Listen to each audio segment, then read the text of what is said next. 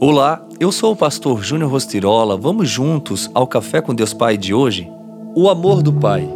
O Senhor, o seu Deus, está em seu meio, poderoso para salvar. Ele se regozijará em você. Com o seu amor, a renovará, ele se regozijará em você com brados de alegria. Sofonias 3,17 Por mais que a iniquidade nos cerque, venha até mesmo a nos afetar, a Bíblia diz que a maldade nenhuma tem o poder de eliminar o soberano amor salvador da presença do Pai. Muitas vezes, nós nos vemos tão aprisionados, com medo da rejeição que sofremos no passado, que nos tornamos cativos e paralisados. Ficamos incapazes e nos sentimos sem força para reagir às investidas do mundo.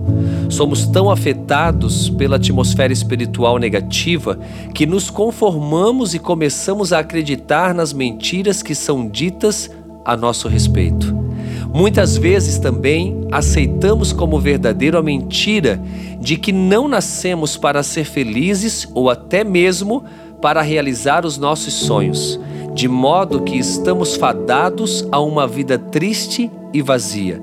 A presença do Senhor entre nós não é somente real, ela é poderosa para mudar a nossa realidade e nos salvar. Só o amor do Deus Pai pode nos resgatar da posição de humilhação a que muitas vezes nos submetemos.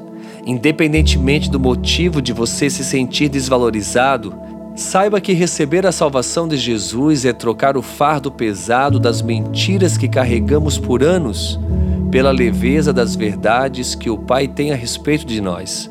Então, não dê ouvidos ao que o mundo diz sobre você.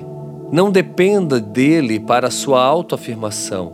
Confie que existe um Pai que o ama e que deseja tirá-lo da sua condição de medo e vergonha para elevá-lo ao lugar da sua verdadeira condição, a de filho.